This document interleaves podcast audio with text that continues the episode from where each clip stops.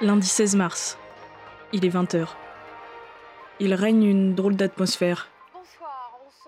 Hier soir, les restaurants et tous les lieux accueillants du public ont été fermés. Mon collègue vient de prendre l'ascenseur, on ne sait pas quand il pourra revenir au bureau. Françaises, Français, mes chers compatriotes, Alexis et moi, on s'installe devant le JT. dès demain, midi, et pour 15 jours au moins, Ce soir, nos déplacements seront très fortement réduits. commence le grand confinement.